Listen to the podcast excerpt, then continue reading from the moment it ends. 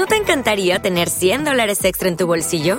Haz que un experto bilingüe de TurboTax declare tus impuestos para el 31 de marzo y obtén 100 dólares de vuelta al instante. Porque no importa cuáles hayan sido tus logros del año pasado, TurboTax hace que cuenten. Obtén 100 dólares de vuelta y tus impuestos con 100% de precisión, solo con Intuit TurboTax. Debes declarar para el 31 de marzo. Crédito solo aplicable al costo de la presentación federal con TurboTax Full Service. Oferta sujeta a cambios o cancelación en cualquier momento. Ojos de cielo, ojos de cielo, no me abandones pleno bueno. Bueno, todavía me falta un poquito de oxígeno después de, de lo que nos ha contado eh, nuestra Crismar con la violencia machista en América Latina. Vamos a intentar poner un poquito, un poquito de sonrisa y de humor a lo que es lo que nos viene, lo que se nos queda de programa, que todavía hay dos espacios, dos espacios guion joya que es el populismo de ojos claros, que lo retomamos, le recordamos a la gente que nos escucha en AM750, en Argentina, en Red Patria Nueva en Bolivia, o en Radio Pichincho Universal en Ecuador, o que nos escucha por cualquier sitio, ya sea en la aplicación, ya sea en la página web, ya sea en los podcasts, por cualquiera de las maneras que pueden escucharnos en la pizarra, le recordamos que este espacio de populismo de ojos claros se trata un poco de jugar con cierta ironía, con ese término que pareciera que está solo acuñado para un conjunto de países izquierdosos latinoamericanos. ¿No? Este, este es populista, este es populista y este también es populista. Hablamos de Evo, hablamos de Cristina Fernández de Kirchner, hablamos de Correa, ni no por no hablar de Venezuela, todo, todo eso es populista. Bueno, queremos demostrar, y lo venimos haciendo ya con más de un ejemplo, que no, que en todos los países cuecen habas y que además esos que pareciera que no son populistas, bueno, hay algunos detalles, algunos rasgos característicos que sí acabamos demostrando que lo son. Iba a decir algo ante Lea, ¿no? Sí, muchas veces también recordemos que se utiliza el, término eh, populismo para hacer mucho hincapié en el subdesarrollo de esos países, en algunas tasas, por ejemplo, de delincuencia, homicidio, mortalidad infantil, etcétera, que ahora creo que lo vamos a tocar en, este, en esta edición. Todo lo que va mal es que no, subdesarrollado y ahora le dicen populistas, populistas. Bueno, pues dicho lo cual y explicado un poco el sentido, el espíritu y lo que habitualmente le dedicamos en este segmento, en este espacio, Abraham Verduga nos va a sorprender con un país grande, grande, grande y muy populista, ¿no?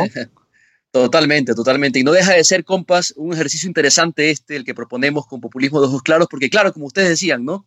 El populismo es realmente un significante vacío, totalmente manipulable. lo cierto es que lo que se entiende como populismo, como o lo que los medios nos quieren hacer entender como populismo, es todo lo que se aparta de la agenda mainstream, ¿no? Del Estado quo, que tiene muy buena prensa. Pero bueno, vamos a entrar en esa dinámica, ¿no? Ese populismo insulso que nos vende la prensa, para hablar seguramente de un país que muchos no podrían nunca asociar con esta etiqueta. Pero vamos con las pistas, compas, porque no voy a dejar todo tan fácil. Vamos a ver si atinan. Como ustedes saben, a los populistas les encanta controlarlo todo, todo, absolutamente todo, empezando por la educación, por supuesto, para así instalar una sola corriente de pensamiento, una sola verdad. Bueno, el país del que les hablaré hoy tiene también un control sobre la educación. ¿Se imaginan ustedes qué país podría ser? Sí, claro, es Cuba.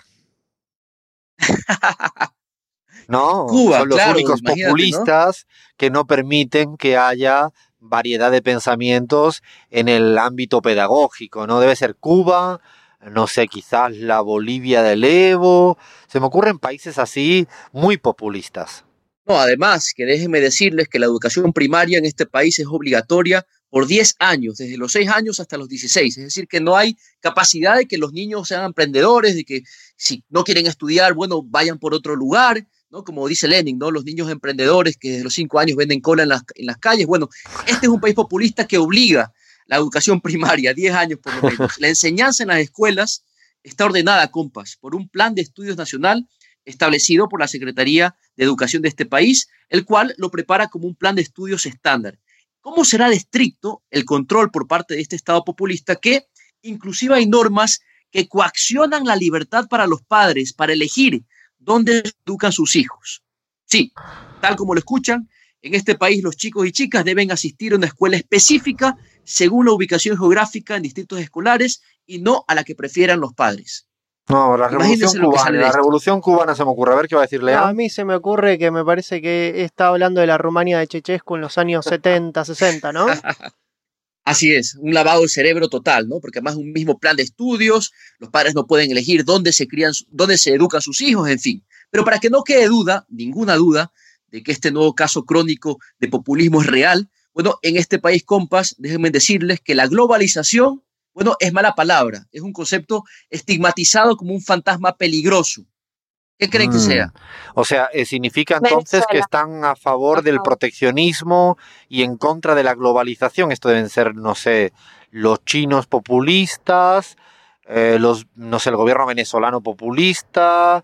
Norte, Eh, Corea del mí es Corea del Norte. Norte. Corea del Norte, ¿no? Claro, es un país encerrado además, ¿no? El gobierno de este país ha criticado los tratados de libre comercio suscritos por sus antecesores, el gobierno actual ha optado por hablar de sustituir las importaciones, imagínense en este populismo, No, de No ha entendido es este el- pobre país. El antimacrismo Estamos- es entonces esto. casi casi, ¿no? En plena era del librecambismo, eh, en plena era, era donde los TLCs son sinónimo de desarrollo, bueno, este país dice no, no, vamos a alejarnos de esos conceptos, así que ya podrán hacerse una idea de cómo estarán los pobres importadores, el sector agroexportador, el sector industrial, bueno, deben estar quebrados, compas.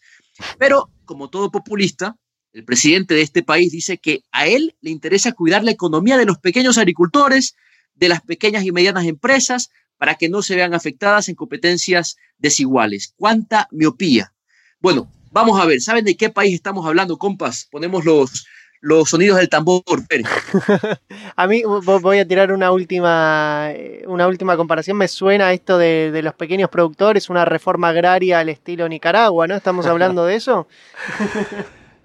Yo creo que Algo así. esto a mí me huele mucho a mm, Bolivia. Me evoca, me evoca a Bolivia, ¿no? Más puertas adentro, nada de libre comercio, más proteccionista. No sé, el sistema, ¿no? Del summa causai allá como pensamiento único educativo. No sé, la verdad que me tienes confundido, Abraham. No será ningún país de afuera de los países latinoamericanos, ¿no? Vamos a traducir el bien vivir. El bien vivir en la lengua de este país sería algo así como el, eh, a ver, el good life. Am- Estamos hablando, American, compas. American Way of Life. algo así, exactamente. Make America great again. ¿Cómo ha dicho? Make Espérate un momento, America espérate. great No he again. entendido. Ya lo he No- dicho no- todo, Chris. A ver, repite eso, Crismar, por favor, un momento, que se paren todos y escuchemos aquí a... Make America great again. No entendí lo último, no, no hay manera. De hecho, que yo, de hecho, pues, eh, me recuerda a mi sobrina Zoe, que vive en Estados Unidos, y habla así y no la entiendo nunca. Cuando termina las frases así, como que... mo- Espérate, que esto no, esto no es acento americano aquí por ningún látigo eh, o estadounidense, ¿viste? A ver, dilo otra vez, repite otra vez, pero un poco más lenta, por favor. Para los tontos, para el grupo de los tontos, en el cual yo me incluyo, a ver. Por favor, Alfredo, basta. Make America great again. Gang. Pero bueno, gang. No, eh, por que no me favor, que nos cuente, que nos cuente Abraham que, Abraham, que yo, Abraham. ya, yo estoy aquí que no me lo creo, ¿eh? No me lo creo. Abraham, no me lo creo yo tampoco. A ver, dale, explícate bien, por favor. Ya está todo dicho, está todo dicho, exactamente. Estamos hablando de el populista Estados Unidos de Norteamérica con su presidente Donald Trump, ¿no? Casi hermano siamés de Evo Morales en su política económica, su política Pues sobre, internacional. sobre todo por el color del efectivamente- pelo, hermano, total.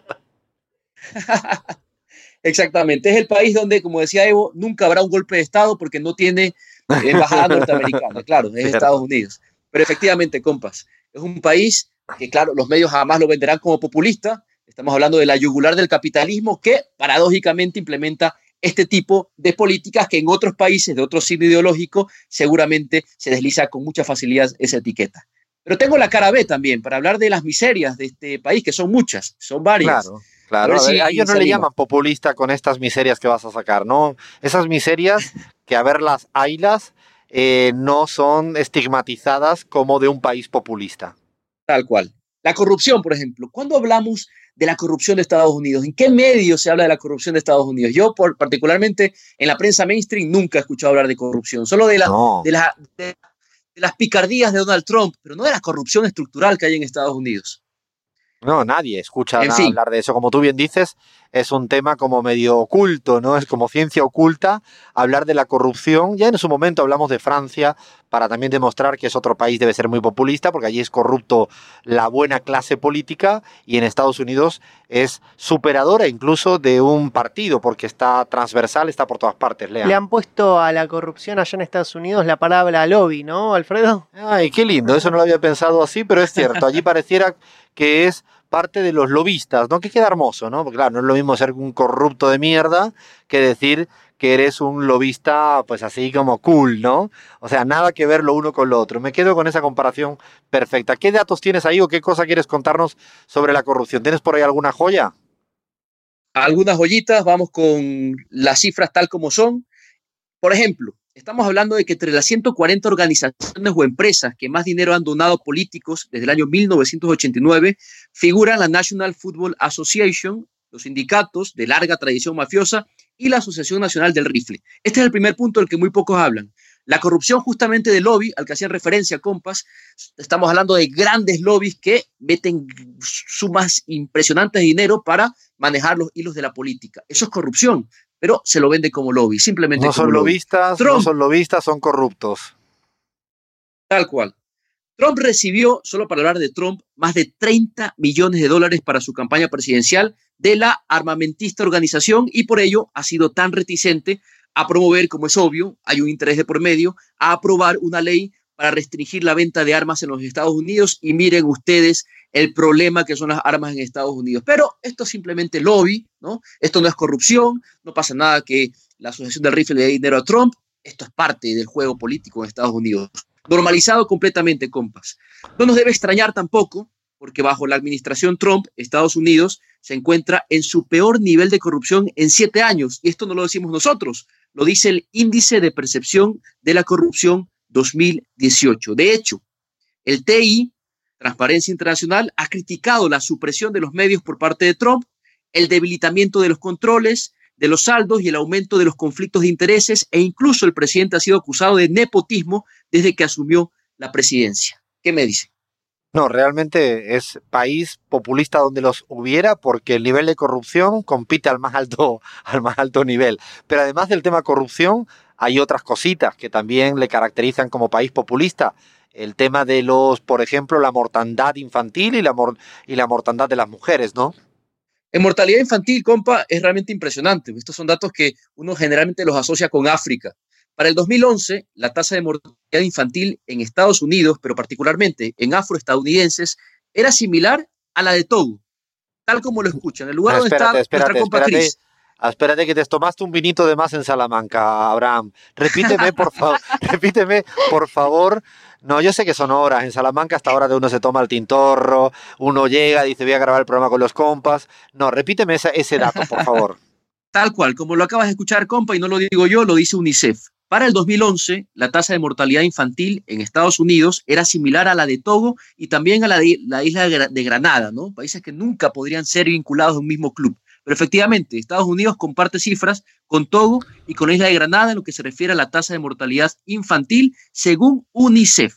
¿Sabían ustedes eso? No, no, no, no. Era inimaginable realmente ese dato que lo dice todo. A ver, ¿qué más? ¿Qué otros datos más para ir acabando y, de, y poniéndole ya todas las puntillas a ese país súper populista llamado Estados Unidos de América? Más temitas, mortalidad materna. Desde inicios de este siglo, Estados Unidos ha registrado un aumento en las cifras de mortalidad materna, cuya tasa pasó de 17.5 muertes por cada mil nacimientos en el año 2000 a 26,5 en el año 2015. Esto de acuerdo a una investigación que hizo la revista The Lancet en enero del 2017. Es decir, que no solo mueren los niños, mueren también las madres y la cifra va increciendo. Es un fenómeno, compas, que va a contracorriente de las tendencias en el resto del mundo, en el mundo industrializado, el famoso primer mundo, donde se produjo un descenso en el mismo periodo. Bueno, Estados Unidos va para atrás como el cangrejo. En todo caso, no lo decimos nosotros, compas, ya Barack Obama lo ha dicho todo, ha sido Barack Obama quien ha hablado de que quizá Estados Unidos podría ser un país populista. Mejor escuchemos el audio y inmediatamente lo comentamos. I suppose that makes me a populist. Uh, somebody else who has never shown any regard for workers, has never fought on behalf of social justice issues or making sure that poor kids are get a decent shot at life or have health care. In fact, have worked against economic opportunity for workers and ordinary people. They don't suddenly become a populist because they say something controversial in order to win votes. It's not the measure of populism. That's nativism or xenophobia or worse, or it's just cynicism. Vamos con la traducción inmediatamente. Obama dijo, supongo que todo esto me convierte en un populista, alguien a quien nunca le han preocupado los trabajadores, la justicia social o la sanidad pública, no debería ser definido como, como populista solo porque dice algo controvertido. Eso no es populismo, es chauvinismo o xenofobia, o aún peor, cinismo. ¿Quién diría? Palabras del expresidente de Estados Unidos, Barack Obama, compas. Yo también tengo una frase para rescatar de uno de quizás los primeros populistas. Algunos eh, quizás eh, quieran pensar en Vargas, en Juan Domingo Perón, en Sudamérica, pero esta frase eh, que dice, creo en el individualismo, pero solo hasta cuando el individualista empieza a medrar a expensas de la sociedad. Y otra frase también de este personaje, la primera verdad es que la libertad de una democracia no está a salvo si la gente tolera el crecimiento del poder en manos privadas hasta el punto de que se convierta en algo más fuerte que el propio Estado democrático. ¿Quién dijo esto, Alfredo? ¿Quién es este populista, pero así de rango mayor en la cadena de mando? A ver, diga, diga, dígale, dígale, lean. Estamos hablando de uno de los presidentes más célebres de la historia de Estados Unidos, Franklin Delano Roosevelt, un artífice fundamental de New Deal. No me lo puedo creer que haya presidente de los Estados Unidos de América que sigan diciendo este tipo de cosas que dijeron en su momento, o ahora nuestro queridísimo, con muchas comillas, Trump, o el mismo Obama. Es decir, que pareciera que va más allá de un presidente en un momento histórico determinado. Este país también demuestra, ¿no? De mil maneras, con la tasa de mortandad infantil, la, ¿no? el tema de corrupción que planteabas, el sistema de pensamiento único en el plano educativo. Y podríamos seguir y seguir y seguir, ¿eh? porque si miramos los niveles de inseguridad, de homeless, de gente sin techo, es decir, habría ¿no? una y otra y otra y otra variable que demuestra que el populismo no solo tiene los ojos oscuros, sino que pareciera que también hay gente de ojos claros que según los criterios no estándares de del mainstream mediático, también deberían decirle a Donald Trump populista, a Obama y compañía. Bueno, hasta aquí llegamos con nuestro populismo de ojos claros. Le pedimos a la audiencia, a la gente que nos escucha, que nos sugieran otros países del mundo mundial que nos ponemos a trabajar, a investigar, que seguro le encontramos al país más desarrollado del mundo, más de un cariz populista. Paramos un momento, nos queda todavía un cada loco con su tema, que a ver si eh, Crismar, esta vez será Crismar, nos dice verdaderamente de quién hablamos. Esto es La Pizarra, continuamos.